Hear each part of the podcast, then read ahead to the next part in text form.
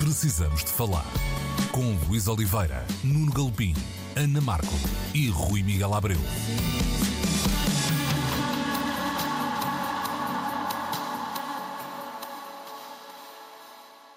Ora então, muito bom dia, sejam bem-vindos a mais uma edição de Precisamos de Falar, como sempre na Antena 3, como sempre aos domingos entre as 11 e o meio-dia. Hoje comigo Luís Oliveira, com o Nuno Galpinho, o Rui Miguel Abreu e a Ana Markel. Estamos então na semana de ressaca dos Oscars, tudo em todo lado ao mesmo tempo. Foi o grande vencedor da noite, com sete uh, prémios. Tar e Elvis, que eram os dois uh, filmes lá, enraizados na música, não levaram nenhum Oscar para casa. Ice Merchants, a esperança portuguesa, acabou também por não conseguir vencer o Oscar depois de um caminho bem bonito até a, a cerimónia de Hollywood. E a cerimónia essa ficou uh, marcada por não ser, digamos assim, uma cerimónia de estalo uh, e ter sido até uma cerimónia, uh, diria que sem surpresas. As audiências subiram em relação ao ano passado, mesmo assim continuam longe dos números pré-pandemia e um, devo lembrar que esses números já iam de alguma forma decaindo de cerimónia para cerimónia. Nuno Galpim, eu já disse que não houve grandes surpresas, que se calhar é assim uma espécie de uh, one-liner que, que, diz muita coisa, mas uh, que olhar é que um, deixas de, para, para a cerimónia da passada semana? Epá, faltou, hum, não digo um tabefe, mas qualquer coisa, não é? Para agitar aquilo. Porque foi uma sensaborice total. Não estou a falar das premiações, também o foram. Um, eu não sei se daqui a uns anos não vamos ver o filme vencedor deste ano como um Shakespeare in Love e outros mais que às vezes ganham muitos prémios e não sei se marcarão algum momento especial na história do cinema. Vale aqui lembrar que, apesar de tudo, este é um filme que tem a ver com a emergência de novas formas de pensar as relações com as narrativas e as imagens. É um filme que tem a ver com a idade dos videojogos, com a idade do YouTube. Por isso, não sei se poderá haver também aqui uma espécie de bias, de fosso geracional, uh, a não me deixar ler uh, com uma maneira menos emotiva a relação com este filme que eu achei extremamente aborrecido tudo ao mesmo lado e extremamente aborrecido. Mas pronto. Mas independentemente da premiação, a cerimónia em si é que foi muito aborrecida. O, o, monólogo de abertura do Jimmy Kimmel deve ter sido das coisas com mais uh, pezinhos de lã que eu alguma vez vi na história. Não incomodou nada nem ninguém, e há sempre ali assim um frisson de incómodo aqui ou ali. Uh, eu lembro-me sempre dos uh, famosos diálogos, monólogos do, do, do, Billy Crystal e outros mais, um, e ficámos muito aquém daquilo que às vezes se espera numa cerimónia que quer celebrar o melhor da indústria audiovisual focando-se no cinema. Uh, não passou uma grande dose de ideias por ali assim.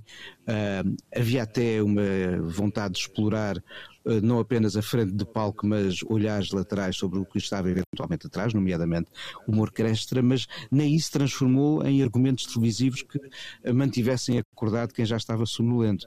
E depois, quando vês uma sucessão de prémios a irem bater à porta de um filme que, a meu ver, está longe de ser do melhor que o ano nos deu a ver, uh, quando vemos depois também um próprio Oeste Nada de Novo, que é um filme interessante, mas está longe de ser um filme para somar quatro Oscars, e depois vês um título como o Tar ou até o Fablemans do Steven Spielberg a serem de lá de mãos vazias.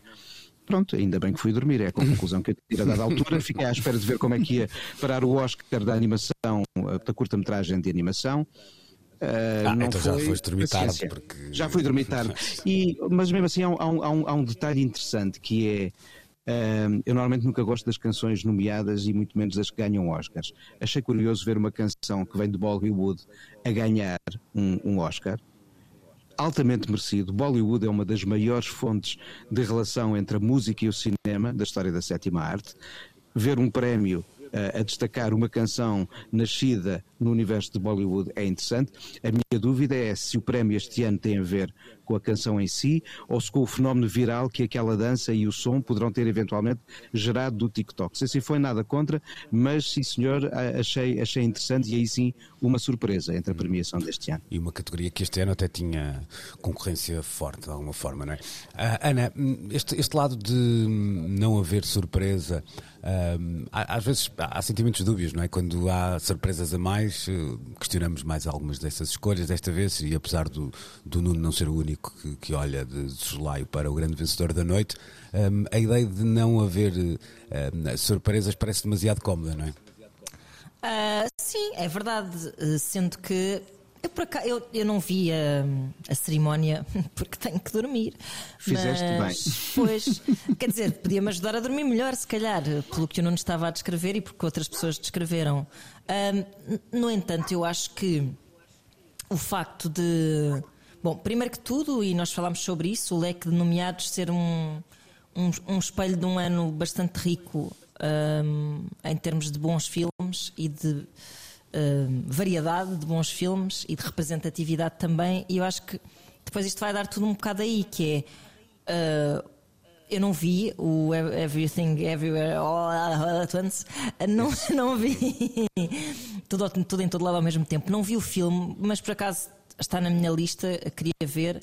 Ahm, ah, percebi que era óbvio que, e eu acho que aí reside um, um pouco a surpresa e o, o, o, o máximo de interesse que estes Oscars podem representar, que é ser um filme uh, de, de um género uh, cinematográfico que nunca foi muito considerado pela academia, portanto, ser assim, nesse sentido, um underdog, um, ser um filme uh, que, que é, ao nível da representatividade e depois até dos próprios prémios que foram para.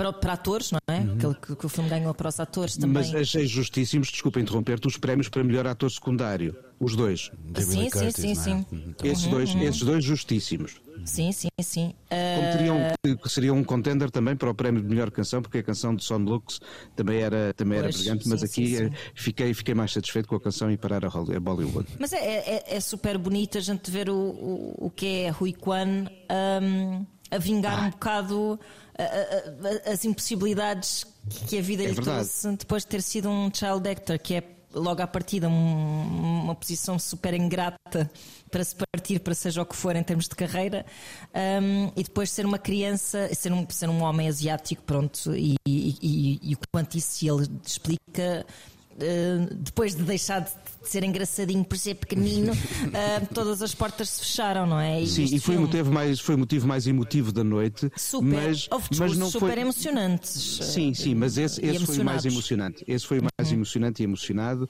E, e- e não, apesar de falar eh, da sua identidade asiática, não o fez de forma panfletária.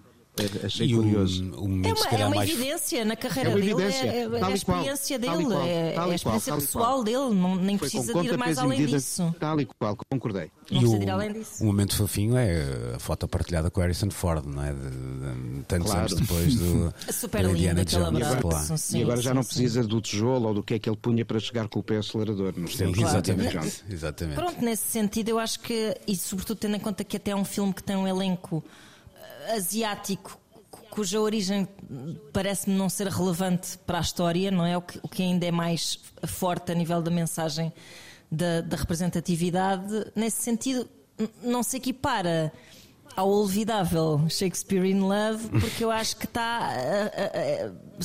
Vai, vai ter uma história, este, vai ter uma história de, de um tempo para contar por, por detrás de todos estes prémios que recebeu. Pronto, e nesse sentido parece mais relevante.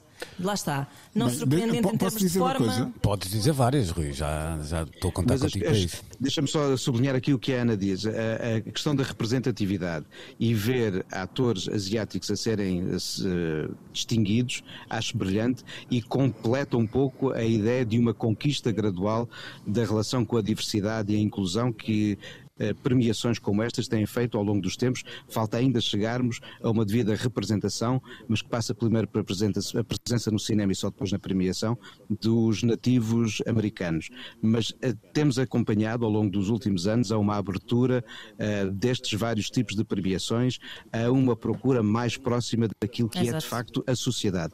E isso é, isso é de valorar. O grande problema aqui foi o aborrecido da cerimónia e os filmes, se calhar, não seriam os melhores. É isso. Rui, avança. Pronto. Eu Não, eu ia só dizer duas coisas. Esta cerimónia parece ter tido bastantes atores asiáticos e, na plateia, pelo menos alguns atores asiados. Ahm, e esta foi a Luís Oliveira. É sim, Eh, a outra coisa que eh, se me apraz dizer é que o- vocês estão a conseguir o efeito contrário do que pretendem certamente. É que raio, eu vou ter que ir ver esse Shakespeare in Love um dia destes. Porque vocês. Não faço passam a vida a falar nisso e eu não, Não sei o que é isso. e vou ter que ir ver. Mas É engraçado. Mantens esse teu ar feliz, Rui. É engraçado que a, reboque do, eh, do que dizia o Nuno e a Ana um bocadinho, não é? Ou seja, de não ser um, um- Ana não viu o filme, eu por acaso vi o filme na véspera mesmo da, da, da cerimónia. Eh, não, não é um filme consensual, muita gente diz que é um filme menor, que apanha de alguma forma um- uma espécie de eh, sentimento de- do tempo que estamos a, a viver. A realização é assinada por uma dupla de Daniels, não é? que está muito ligada aos videoclipes, com coisas feitas pelos sei lá, dos uh, Chromeo aos Belfast FM, uh, mas, mas há muita gente a olhar de lado e dizer "Hum, daqui a dois anos ninguém se lembra disto. E a reboque disso apareceu uma, uma lista, salvo erro na Variety, mas não tenho a certeza, uh, que dizia que fazia o, elencava os 10 piores uh, filmes que tinham vencido o Oscar de melhor filme. Uh, lamento dizer, mas o número 1 um não estava. uh, Não o está. Shakespeare Quem é- in qual é Love. que estava no estava? top 3. O Não é número um- porque, como o Rui não, não viram, se calhar. Exato, exato. Não, estava no top 3, mas não estava em número 1. O número 1 era o Crash. Ei, Claro. pá, sim. Claro. Credo. Claro. Que Credo. horror. Péssimo. Que horror. Esse foi o filme que inventaram para não dar o, o Oscar de melhor filme ao Brokeback Mountain esse ano. Pois foi, pois foi. Rui, há, há aqui um lado que, o- que, o- que o Nuno dizia que me parece mais ou menos óbvio e que é hoje em dia, eh, não é uma ferramenta científica, mas que dá para eh, tomar o pulso a algumas destas coisas, que é perceber, eu diria, num espaço de uma semana, o que é que continua a ter vida para lá da cerimónia. E de facto, por exemplo, o, o monólogo de arranque da cerimónia é uma coisa que nos outros dias é muito hum, partida às postas e depois partilhada nas redes. Não aconteceu esse ano e mesmo os discursos, tendo um ou dois bons momentos, percebeu-se que foi uma cerimónia que viveu pouco tempo no, hum, no digital e isso hoje também tem o seu peso, apesar de, como eu dizia há pouco, ter, uh, ter havido um ligeiríssimo, uma, uma ligeiríssima subida das audiências, mas volto a dizer, em comparação com a, com a cerimónia do ano passado e não com uh, os números que tínhamos Com os- com os pré-pandemia. tempos áureos. Sim, sim, sim. É? Sim, sim, sim. Pois, eh, parece que para viver nas redes é preciso haver sangue, não é? Ehm, e esta cerimónia, a, a ideia que me deu do pouco que vi é que foi tão eh, guionada, não é? Tão controlada, tão, tão feita com paninhos quentes, com toda a gente muito preocupada que algo eh, destemporâneo acontecesse, que acabou por, eh, lá está, mandar as, as pessoas todas para a cama mais cedo. E, portanto, quando assim é, poucos resultados posteriores se alcançam, quer dizer, não, não há grandes ecos para partilhar nas redes, porque foi tudo muito, enfim, morninho, não é? Para, para ser um, um- um pouco simpático. Mas eh, eu confesso que de facto, desde o Billy Crystal, sobretudo desde o Billy Crystal, ahm, que fui perdendo a paciência para esta cerimónia e, e estes últimos anos têm confirmado isto. Lá está, o ano passado fui no dia seguinte perceber que estalada tinha sido aquela, não é? E aí sim, eh, as redes sociais funcionaram. Sim, pode ter sido um bocadinho uma reação, não é? Jogar, um jogar pelo seguro que, que até pode ter compensado este ano, mas que para o ano se calhar precisa de mais salero, porque eh, de outra forma corre o risco de voltar a um. Não se vai lá, não é? Pois, eu por acaso deixa-me colocar aí um. Até a passadeira deixou de ser vermelha. Ah, Está foi tudo, a perder, está tudo a perder o fogo. Isso não sabia, isso não- nem sei, mas há alguma Foi, foi. razão. Viram, viram a entrevista do Hugh. Grant? na É- Era aí que eu ia dizer, a única coisa que acabou por ser. É, é verdade, pois foi. a entrevista do, do Grant, que eu até acho que foi vista com demasiada. Foi demasiado escalpelizada. Está ali um tipo britânico que. Mas está-se a criar um bocado de assunto, não é? À força, sim, não é? Sim, nem me parece que seja assim uma coisa muito ah, relevante, mas ok, é a minha opinião e também posso estar aqui a fazer uma leitura simples e deixa-me só. ahm, não é corrigir o, o Rui, mas dizer que eu acho que houve tempos em que o monólogo inicial. Houve ali alguma experimentação que umas vezes foi conseguida, outra não. Estou-me a lembrar, por exemplo, do Hugh Jackman, que não era uma coisa que eu gostasse muito, mas. hum, ah, mas foi uma tentativa de fazer Tentou algo fazer. diferente. Sim. Lembras-te do ano do o David Letterman fez top 10, que era uma característica do programa que ele fazia na televisão na altura. O Seth MacFarlane. tudo. Sim, sim, Houve tentativas, não é? Não, eu não, não estou certo que alguma tenha sido Mas muito conseguida. nunca nenhuma brilhou. Sim, sim, e depois de facto o Billy Crystal tinha uma, uma capacidade que é muito rara, não é? De, de cruza- de ser ah, querido entre várias classes sociais, entre várias gerações e, e conseguiu fazer de- desse- dos Oscars também esse lado, ter esse lado familiar que eu acho que também é difícil ah, recuperar. Pronto, ficamos por aqui, até porque parecendo que não, já levamos algum tempo de conversa para algo que É só para dizer que que é arrancamos, coisa chata, que é? arrancamos a dizer que não valia a pena falarmos muito nisto. Uh, fica, fica também essa nota de uh, Ice Merchants, que eu acredito que possa ter sido um primeiro momento de, de comunicação Uhum. uh, global do cinema português e que o futuro próximo traga uh, outros momentos destes, celebrados de preferência com o prémio, mas se isso não acontecer, pelo menos que, que seja um sinal de, de vitalidade da nossa indústria. Voltamos já. Precisamos de falar. Ora, temos aqui duas notícias para juntar uh, num bloco de conversa. Uma delas é. Uh, é peixe frito para nós, não é? Aquela notícia recorrente e dá conta uh, dos números que nos avisam que pela primeira vez as vendas de vinil ultrapassaram os CDs. Estamos a olhar para os mercados americanos e, americano e do Reino Unido, que são dois dos três maiores do mundo. Uh, Fala-se em mais de 41 milhões de discos de vinil vendidos contra 30, contra não, em comparação com 33 milhões de CDs. Deixa-me colocar a questão, se calhar até de forma um bocadinho pedagógica para o nosso auditório, porque é que nós já falamos disto de maneiras tão diferentes, Rui? Há, há, números aqui que se repetem, ou seja, há notícias que parecem que se repetem, mas não são a mesma coisa. Desta vez parecem-me vendas absolutas e nem sempre foi assim uh, que se embrulharam estas notícias, não é? Sim, às vezes referem-se apenas a um determinado mercado, a um segmento desse mercado, um, e destas, desta vez são números com maior alcance. E, e, é verdade que parece que estamos sempre a repetir a mesma notícia, mas há nuances e, e, e há diferenças. Aqui interessa-me, sobretudo, um, um detalhe. essa notícia vem, associadas a, a, vem associada a outras notícias notícias que dá conta de como um, e, e, até depois há aqui um detalhe curioso que eu vou mencionar um pouco mais à frente, mas que dá conta de como de repente aquilo que começou por ser inicialmente este revival, este este regresso ao mercado do vinil, o que começou por ser uma espécie de Pá, era, um, era uma coisinha de boutique, não é? É como aquelas grandes marcas que produzem eh, produtos para, para as grandes superfícies, mas depois escolhem aquela loja boutique para terem um, alguns produtos uh, representantes dessa marca, mas que, produzidos com outro tipo de, de, de, cuidado. Por exemplo, há marcas de, de, de roupa e de, de, calçado que fazem, uh, que fazem, fazem parcerias um, para mostrar também ao nós não fazemos só coisas de grande consumo, também fazemos coisas refinadas. Um, e, e, havia a ideia de que o vinil representava isso para certas, um, para certas carreiras, para certas uh, editoras, para, certas, uh, para certos projetos. Um, ora bem, e, e, e, neste caso, uh, as vendas têm sido, têm crescido de uma forma tão sustentada que dá a ideia de que de facto começam a representar qualquer coisa de muito sério para, para, para a indústria em geral e, e para certas bandas e para certos artistas um, uh, em particular. Já não é um, um. Nós, uh, se bem se lembram, sempre que falávamos nestas notícias, uh, referíamos sempre o quão residual um, eram, o quão residual era este número de, ok, sim, o vinil está a crescer, mas representa 0,000 do, do total de faturação.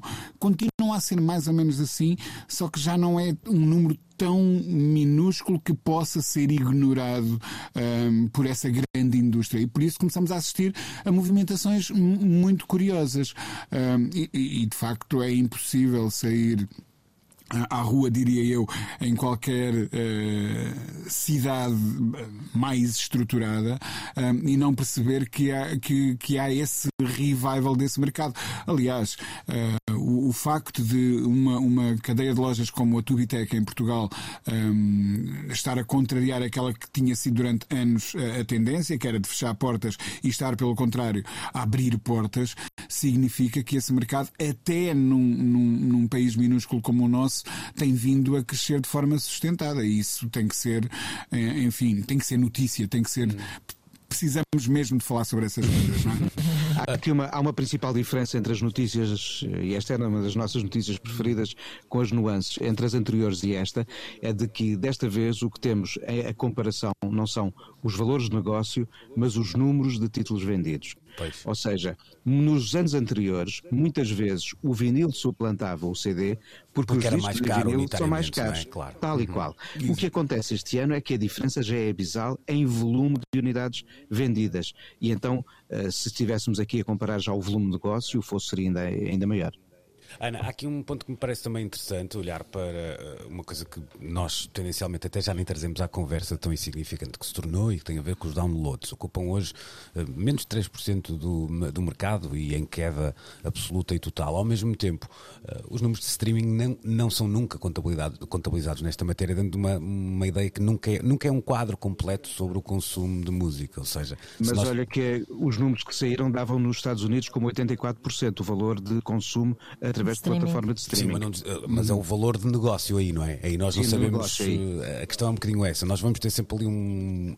Se nós quiséssemos dizer, vou ser muito pá, redutor até, se nós quiséssemos fazer a pergunta, ouve-se mais música hoje ou há 30 anos, nunca Hum. conseguiríamos uma resposta científica. Mas Eu- é provável que sim. Pois, eu também tenho esse feeling, mas, eh, Pois, mas é só um ouve- pois, hum, ouve- ouve-se de forma diferente. Vá.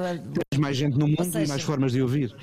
Pois é isso, eh, porque é- acho que é incomparável eh, um, um potencial ouvinte estar 100% dependente do seu poder de compra para ouvir música eh, do que depois todas as diferentes formas que, que- primeiro mais piratas e depois um bocadinho menos piratas de como se contornou essa essa, essa condicionante não é que, que- que fazia com que bom eu devo dizer que me fartei de copiar CDs na minha juventude, porque se eu não copiasse CDs e fizesse fotocópias das capas dos CDs, inclusive, eh, eu- a música não chegaria hum, a mim da mesma forma, porque eu era só uma miúda, portanto não tinha dinheiro para comprar todos os discos que queria comprar, obviamente.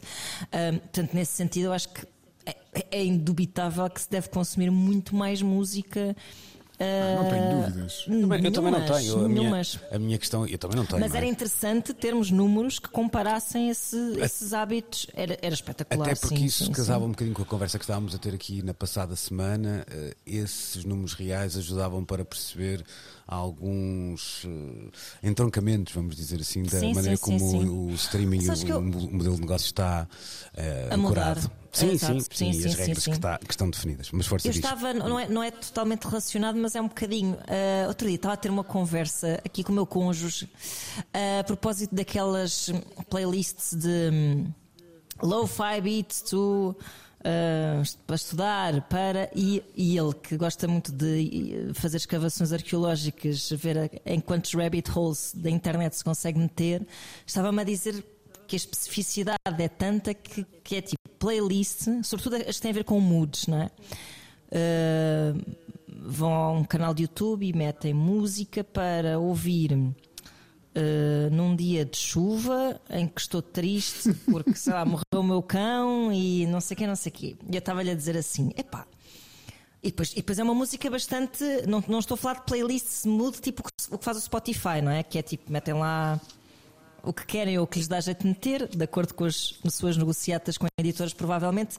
É mesmo aquela música muito genérica que só existe para cumprir exatamente aquele mood eh, que dá nome à playlist. E eu estava a dizer, pá, quando eu estava triste e ouvir, eh, sei lá, o Joy Division, não sei, e ouvir uma, uma coisa qualquer que não tinha, uma, uma música qualquer que não tinha sido exatamente pensada para ir ao encontro do mood dos ouvidos da pessoa que vai ouvir. eh, No fundo, olha, isto faz relembrando. com que se consuma música de uma forma muito mais hum, quase como um uh, leitmotiv assim, Sim, da, sim, é da isso. vida do início ao fim, quase como uma banda sonora de, de- de- toda a tua vida, em todas as circunstâncias da tua vida. No fundo, o que tu fazias era tu automedicavas-te, mas hoje podes ir à doutora Ana Correia, não é? Ter um- É, é- é- vais aos genéricos. É isso, por exemplo. Vais aos genéricos que estão, a- que estão à borda e que não te fazem procurar música nem pensar muito sobre aquilo que estás a ouvir. E nesse sentido, a quantidade, sim, é muito maior, ah, mas depois o, o investimento em. Epá, em, em, em- que, era um, que era um processo de quase de construção de identidade, não é? De procurares na música dos teus ídolos ah, a maneira como tu sentias os sentimentos, passa a redundância, essa parte já não existe, é mesmo só. É música de fundo. Uhum. Eu estava a dizer. Não, sabe, mas eu já, eu já estive em casas em que eu vi a frase Alexa, play some good film music ou some, ver, qualquer coisa do género. Yeah, yeah, yeah. É isso. Yeah. Eu há pouco Isto tinha, é verdade. Há pouco tinha dito que íamos juntar aqui duas notícias. A outra passa eh, por uma movimentação do mercado que dava conta desta semana. Um, eh, os Metallica terem comprado uma fábrica, Furnace Record Pressing, localizada eh, no estádio da Virgínia, nos Estados Unidos, uma fábrica de prensagem de discos de vinil. Um, e o plano tem a ver com a, a vontade da banda em, no fundo. eh, estar à altura de todos os pedidos que tem e da sua própria vontade de editar. Eh, Os números são impressionantes. Os Metallica, ano passado, venderam 900 mil eh, discos de vinil. E, A vinil. Portanto, toda a carreira, obviamente, não é? E até com, com muitas reedições, mas eh, foi isto que aconteceu. Há, uma primeira leitura, Rui, que pode parecer assim até um bocado. eh, podemos celebrar e tal, mas depois não sei se não há aqui quase um assambarcamento da, da fábrica, ou seja, Precisamente. isto vai servir muita gente, pergunto Uh, eu, eu- eu espero que sim. Eu, eu penso que eles uh, viram aqui também uma oportunidade de negócio. Por um lado, de aumentarem as suas margens de lucro se forem uh, eles próprios dos detentores da, da- ferramenta de produção daquilo que é o seu conteúdo que eles têm para meter no mercado. Um, e aí parece um, um- um gesto um, financeiramente e em termos de negócio bastante in- inteligente. Mas por outro lado, uh, também não acredito que a fábrica vai estar a laborar 365 dias por ano só na discografia dos Metallica. Embora, Não, se não. calhar. eh, Isso é dito no artigo. A, a- a ideia é que a Eh, fábrica sim, sim. funcione normalmente, não é? Mas eh, olha, sim, sim. mas eu, se, eu- eu- eu- se os Metallica Prensarem 900 mil discos, eh, ocupam um quarto da produção. Pois, eh, Pronto. pois é, é verdade, claro. Uh, precisamente. Não, Com- e, e com as e eu ia fábricas dizer que há. em encomendas e com dificuldade de garantir a sua entrega, os Metallica pelo menos têm eh, aberta a possibilidade de manter o acesso às lojas de 900 mil discos seus por ano. Sim, dele, do lado dele está completamente garantido. Precisamente, não é? precisamente. Eu ia dizer que eh, provavelmente uma pequena fábrica como a Grama que abriu em Portugal não teria essa capacidade, ou seja, ficaria a trabalhar só para os Metallica um ano inteiro e, e- e provavelmente não conseguiria satisfazer eh, as encomendas. Esta imagino que seja uma fábrica maior com outro tipo de capacidade de produção e por isso eu sei que eles vão estar também abertos hum, a um determinado mercado. Ma- Mas eu há pouco mencionava que havia um detalhe que eu queria mencionar a reboque desta, desta notícia.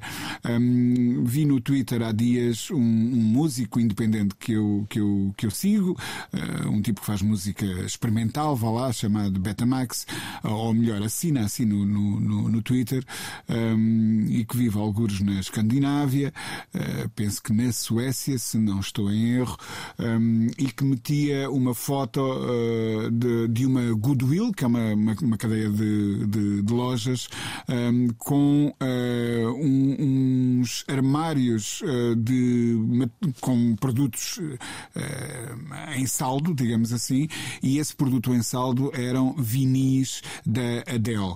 Um, e, e- e ele escrevia qualquer coisa como foi para isto que nos arruinaste a vida a nós, os músicos independentes que dependíamos de, de conseguir imprimir 300 vinis eh, para sobrevivermos. Um, ela de facto fez exatamente isso que nós mencionávamos há bocado.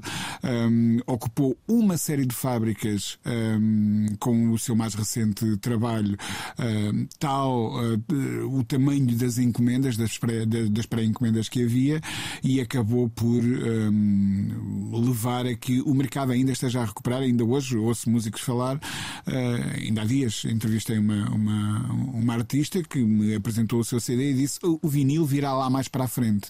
Um, e, é- e esta é a condição em que todos os artistas desta dimensão neste momento se encontram, porque é, é difícil satisfazer as encomendas. Daí que eu diga que este gesto dos Metallica é inteligente, até porque lá está o volume de, de prensagens que eles fazem anualmente hum, é muito superior ao, ao- ao destes artistas eh, independentes. E se pelo menos eles compram a sua própria fábrica, deixam de atrapalhar o, o resto do, do, do ecossistema de, de, de, de fábricas. E, e, só queria dizer mais uma coisa: 900 mil discos, e tendo em conta o, o valor a que neste momento se encontram os discos nas lojas, eh, o, o, o, preço de revenda não deve andar longe, digo eu, dos 20 dólares. Estamos a falar de quase 20 milhões um, ehm, de, de dólares só de faturação num ano uh, uh, em discos. é incrível. E se pensarmos que, uhum. e atenção que no caso do Metallica, mete aí se calhar mais uns, uns tostões, porque muitos dos lançamentos são caixas luxuosas que, que, que vão para preços claro, exatamente. Claro. Aliás, é um número complet, completamente por baixo, obviamente, sim, uma estimativa sim. completamente e por baixo. E ao Betamax podes dizer, quando ele voltar a, com a mesma história, podes dizer, olha, sorte dele, no, no caso dos. dos ou, deixa-me passar para o, para o Nuno. Nuno uh, há aqui este caso que me parece interessante. Há pouco o Rui utilizava uma expressão. Espera aí, deixa-me. Desculpa, desculpa, desculpa. Não te esqueças de que vais não, dizer, não, não. mas eu não posso. Sorte dele, azar, azar o nosso. Isso, boa. Para psh, psh, psh, psh. Um, Nuno, há pouco diz, falava o Rui de uma ideia de.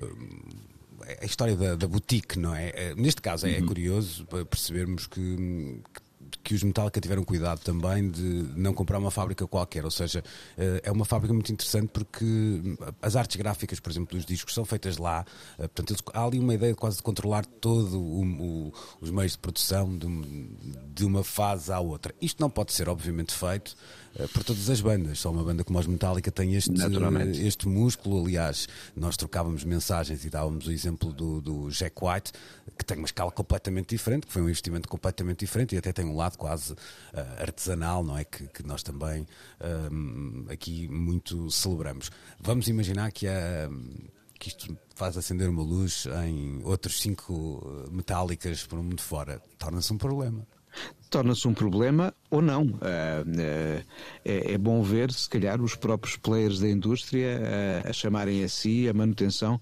de certos passos, porque todos nós temos memória de histórias de uma outra fábrica que arde, uma outra fábrica que fecha e nada como às vezes o do-it-yourself funcionar em favor da música. É claro que depois há este perigo desse abarcamento e de condução da produção no sentido de um ou de outro, mas espero que as leis que eh, devem acautelar os monopólios e outros tipos de comportamentos de mercado sirvam para atenuar isso.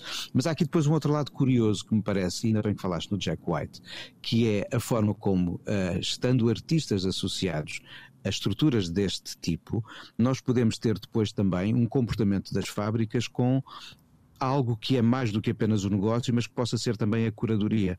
É claro que são dimensões diferentes, são operações completamente diferentes, mas se não fosse o Jack White, por exemplo, não tinham sido reeditados em vinil os melhores discos da France Gall, uma cantora francesa que deu uhum. que falar uh, na década de 60, quando teve várias etapas de colaboração com o Serge Gainsbourg.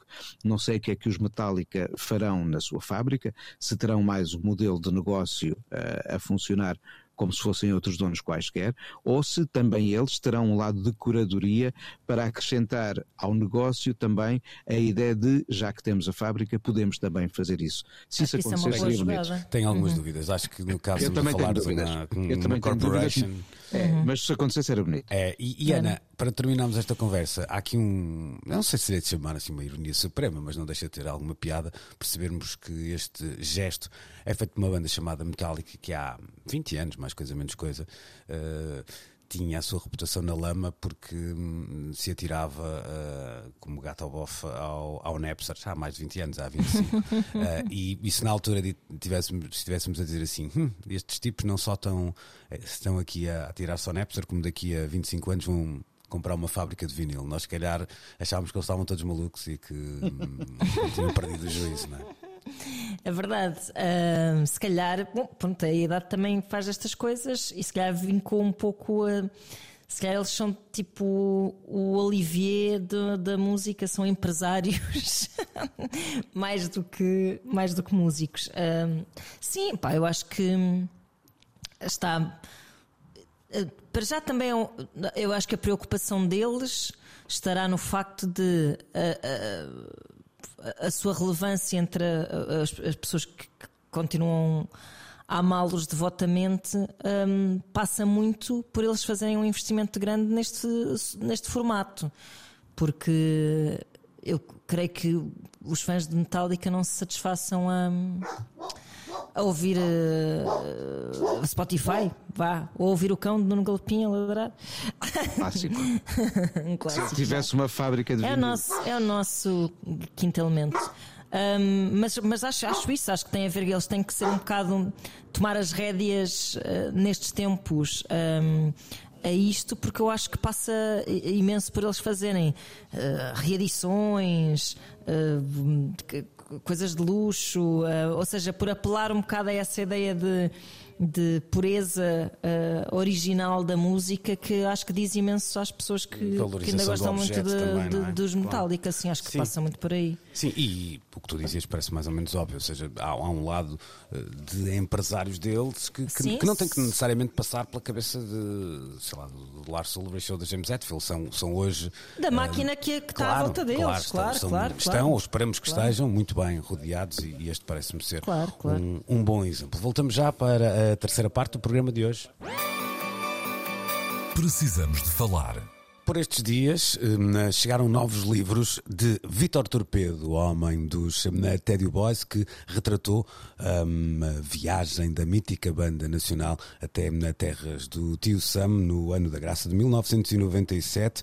Uma exposição também que está por estes dias patente no Centro de Artes Visuais eh, de Coimbra e esse catálogo será editado pela Lux Records. Também Tó Trips acaba de editar Popular, Po- Popular Jaguar, não sei se eh, o nome se é dito em, em português ou em inglês, mas estou bem das duas maneiras, portanto, nada, nada contra. Co- eh, Ínfimas Coisas é o livro que eh, é também editado e recolhe fotografias, memórias e textos da criação do guitarrista e já há coisa de mês e meio, dois meses, chegava também o livro assinado por Wolf Manhattan, ou se preferirem, eh, João Vieira, homem que conhecemos dos Ex-Wife e também de White House, que fazia um microconto que, no fundo, eh, abria portas para a entrada em cena de um novo personagem, precisamente o Wolf Manhattan.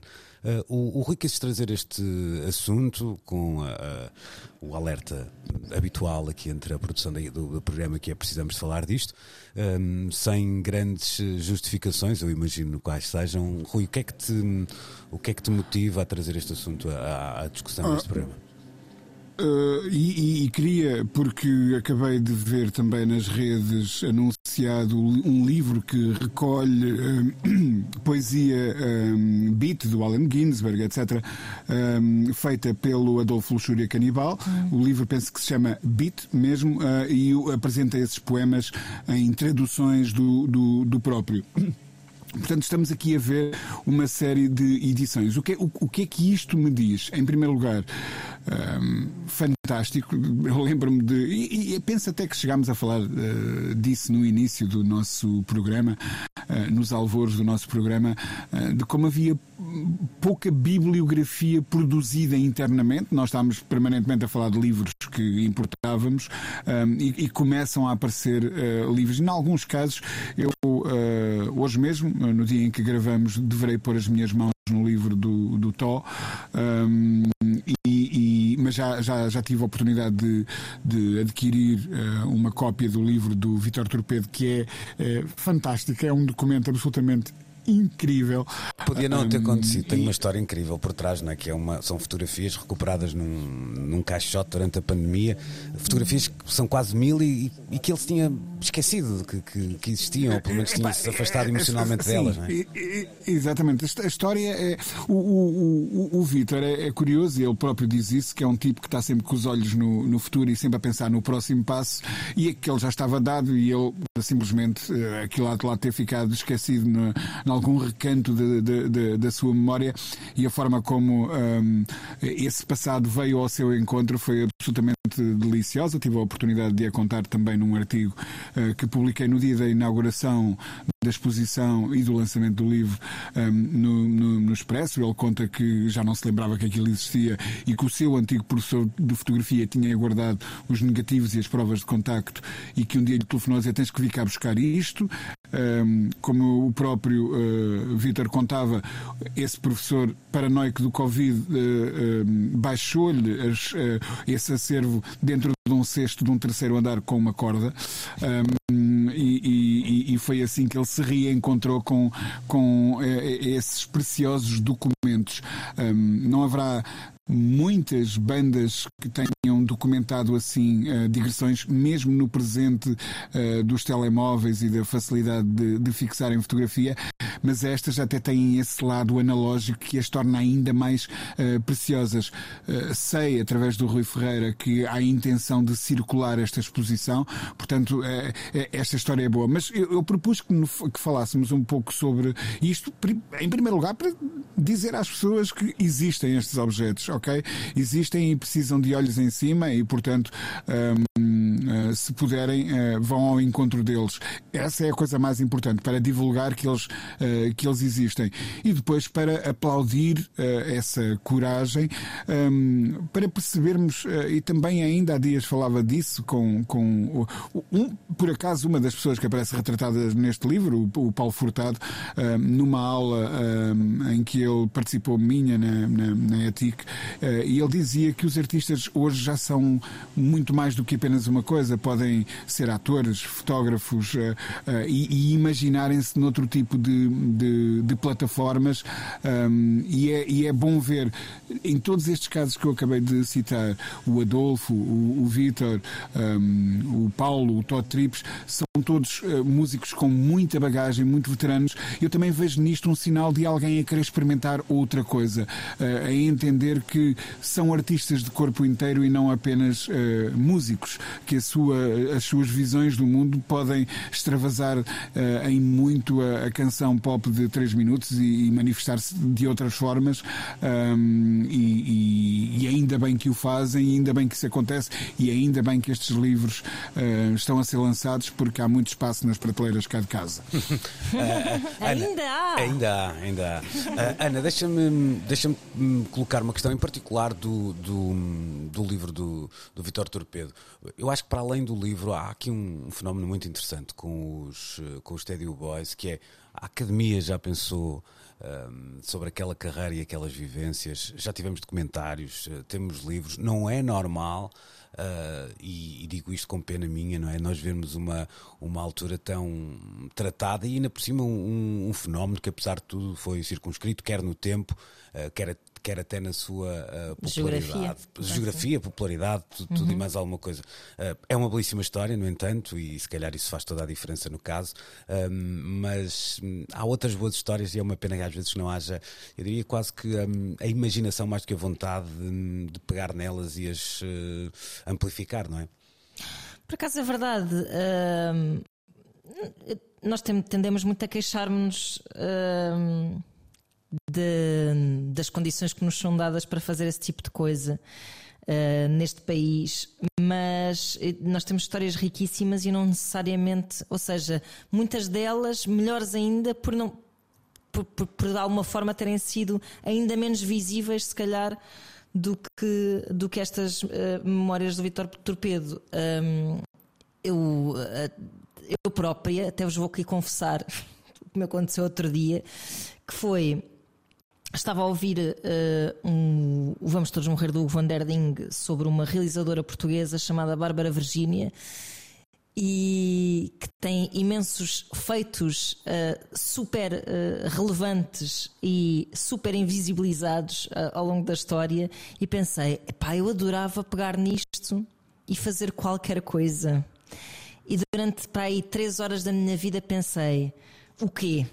E depois comecei a pensar, como? E depois pensei, a mulher está quieta. E isto acontece muito. que é normalmente a sequência clássica, não é? é e, e, e, mais ainda, quando lá está, como tu dizias, num, num, país. Porque uma coisa é tu contares a história do Sixto, Sixto Rodrigues e ser assim uma coisa que vai dizer a toda a gente uhum. de todo lado. Outra coisa é tu contares a história de uma personagem que à partida ficará um bocado circunscrita ao consumo de, das pessoas que fazem parte do, hum. do, do, país em que ela fez a sua carreira, ou pronto, em princípio será esse o, o, teu, o teu público. E a partir daí, pá, é preciso muita vontade para se fazer essas coisas, porque hum, tens, tens muito pouca coisa entre o, o nichozinho e o mainstreamzão. E, e no meio. Um, no, no, no nichozinho há muita carolice, no mainstreamzão há dinheiro, mas no meio é como se não houvesse nada. é a sensação Sim, que eu tenho, sinceramente. Eu isso, embora, embora acho que hum, às vezes pode, pode a ideia da qualidade, da qualidade não, eu diria, não é, não é só do inesperado, do, também não é aqui caricaturar e dizer, ah, isto é as histórias dos malucos que conseguiram não sei o quê. Não, não, não mas às disso. vezes de um certo uh, pitoresco, de um certo caricato, sim. Pode ser, pode, pode ser, ser pitoresco, pode, pode ser, ser, transversal. Pode ser até um trajeto de, com, com alguma glória, pode ser até uma coisa que nunca aconteceu e que podia ter acontecido, não é? Eu acho que aí a validade da história pode. Sem dúvida, que não tem nada a ver com o uhum. personagem necessariamente, ou seja, mas vai lá vender isso a alguém. Sim, claro, eu sei que sim. Vai lá vender, tipo, eh, nunca ninguém ouviu falar desta mulher, mas tem aqui uma ótima história. Então, tipo, ah, ninguém ouviu hum. falar dessa mulher, porque é que isso interessa? Sim. Ok é vou para casa mesmo. então. Nuno, deixa-me ouvir a tua opinião, porque tu, tu, tu e o Rui são pessoas também com, com experiência de, de também se terem atirado a estes objetos hum, e, e de facto ainda estamos no, no tempo de em que muitos destes objetos têm ou só, só são possíveis de fazer quando recaem em figuras mais ou menos um, institucionais, institucionalizadas e, e mainstream.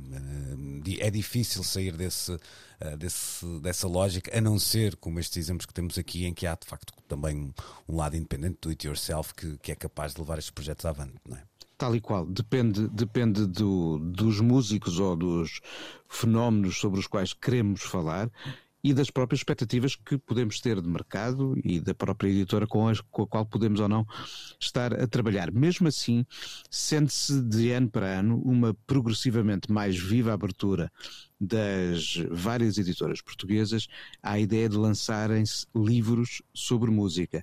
Não apenas as os que falam do que acontece cá, mas até do que acontece lá fora. Olha, por exemplo, só no último mês surgiram entre nós a tradução do livro novo do Bob Dylan, a filosofia da canção moderna, a entrevista ao, ao, ao Nick Cave, aquele livro de entrevistas, o Fé, Esperança e, uhum. e Carnificina, com o Sean O'Hagan, e surgiu também há poucos dias uma biografia do Charlie, Charlie Watts, Watts. Uhum. o baterista dos Rolling Stones.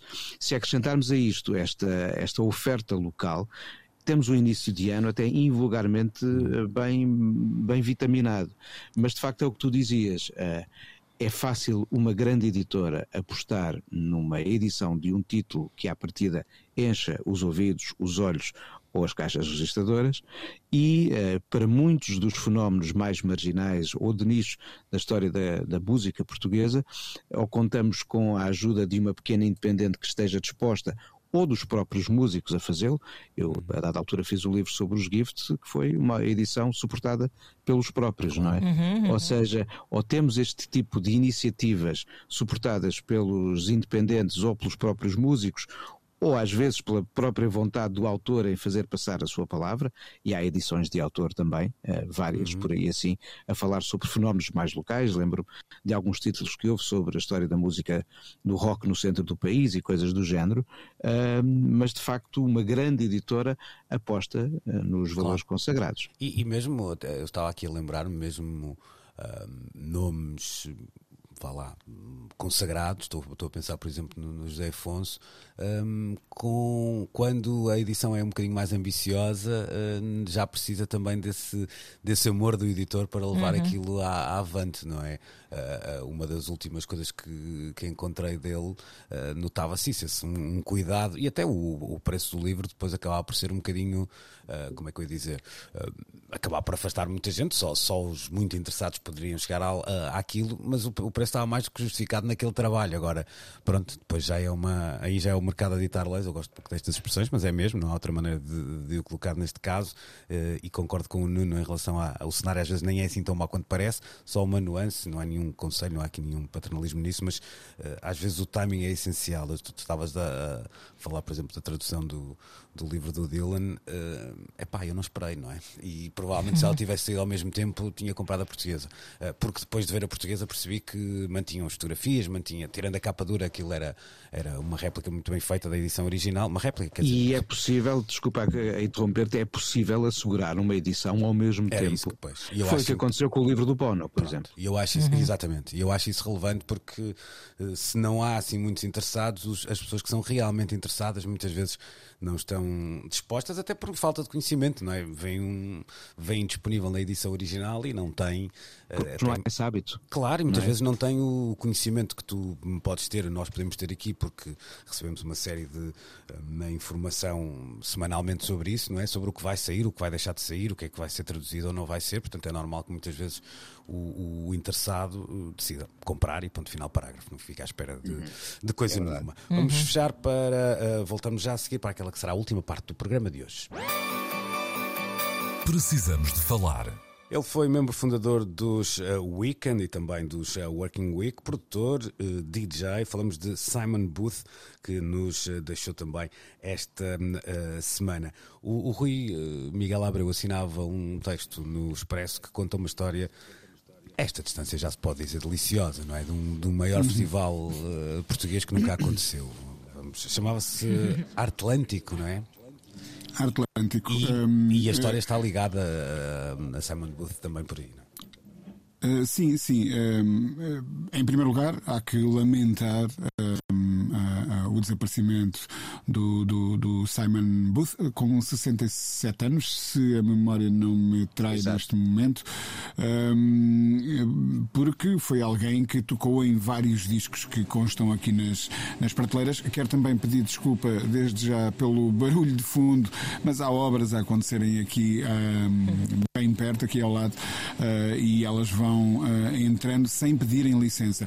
O, o- o Simon, o, o Simon Booth um, participou ali nos alvores de uma coisa de- que na altura me disse muito, do, do, do acid jazz, sobretudo através dos, dos Working Week, um, um- uma banda que um, assumia assim um, um lado do groove de uma, de uma maneira muito interessante uh, e os discos, devo dizer também, envelheceram muito, muito bem, tal como aliás do- os Weekend que tinham a, a fantástica Alison Staten dos Young Marble Giants, foi o capítulo seguinte na carreira dela antes de começar a lançar coisas um, a, solo. E depois há de facto essa ligação a Portugal através do tal Atlântico. Eu devo dizer que tenho memórias muito nítidas de ter visto a notícia na altura no Blitz que eu apenas eh, lia, eh, era a minha única relação que eu tinha no Blitz naquele tempo.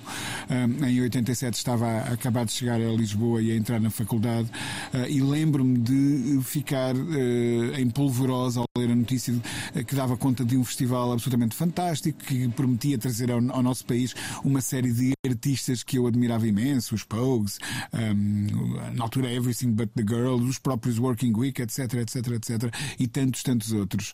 E, e- e tudo aquilo me parecia eh, fantástico. Finalmente estamos a entrar eh, na, na era moderna.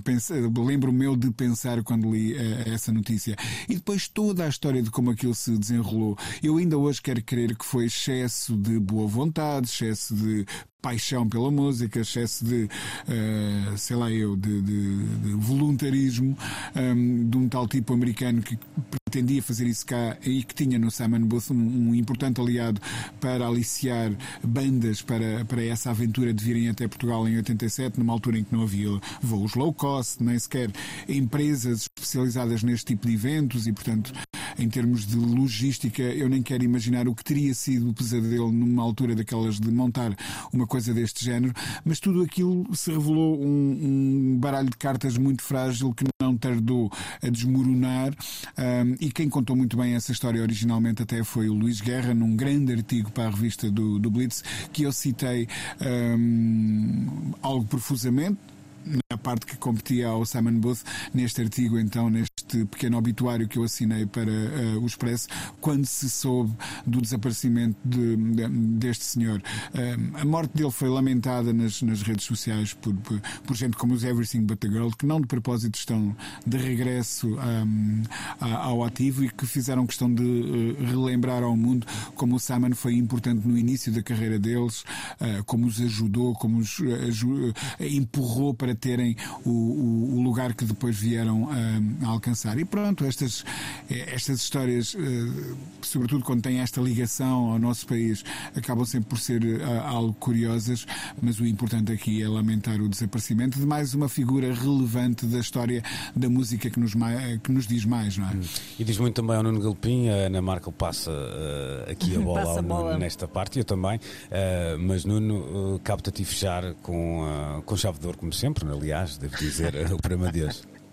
Olha, eu um, acrescento ao que o Rui já disse, a minha relação com o Simon Booth começa da mesma maneira, com os Weekend, depois os Working Week, eles tinham de facto uma capacidade rara em experimentar uh, ligações do jazz à canção pop, numa altura em que os South Council também o estavam a fazer, eles são dos primeiros de facto a ensaiar essa coisa, depois mais tarde adquirir outras formas e outro groove com a emergência do acid jazz, ele chega a produzir, por exemplo, um dos singles do James Taylor Quartet em tempo mesmo de euforia acid jazz, mas depois há uma outra dimensão interessante na obra do Simon Booth, que é o seu trabalho como produtor, e ele está ao lado de algumas edições marcantes, tanto de um Baba Mal ou como um Manu Dibango ali no início da década de 90, e depois tem um final de carreira uh, mais atento a outras geografias, as que estão mais próximas de resto do seu berço, ou seja, uh, do Reino Unido, com os Afro Celt Sound System e um outro projeto onde ele chega a participar chamado The Imaginary Village, onde estão nomes como um Billy Bragg ou uma Sheila Chandra, mas é sempre entre esta ideia de cruzar geografias, cruzar sons, experimentar texturas, experimentar grooves, que ele faz uma carreira notável como guitarrista, DJ e produtor, e é de facto um nome uh, que perdemos, e que desaparece um dia depois de ter completado os seus 67 anos. Eu não disse que íamos fechar com chave de ouro. Estamos de regresso então para a semana com a nova edição do Precisamos de Falar, marcada para as 11 da manhã de domingo. E até lá podem sempre, é claro, ouvir e subscrever o nosso podcast. Está na RTP Play, está também em antena3.rtp.pt. Bom domingo, boa semana. Tchau, tchau.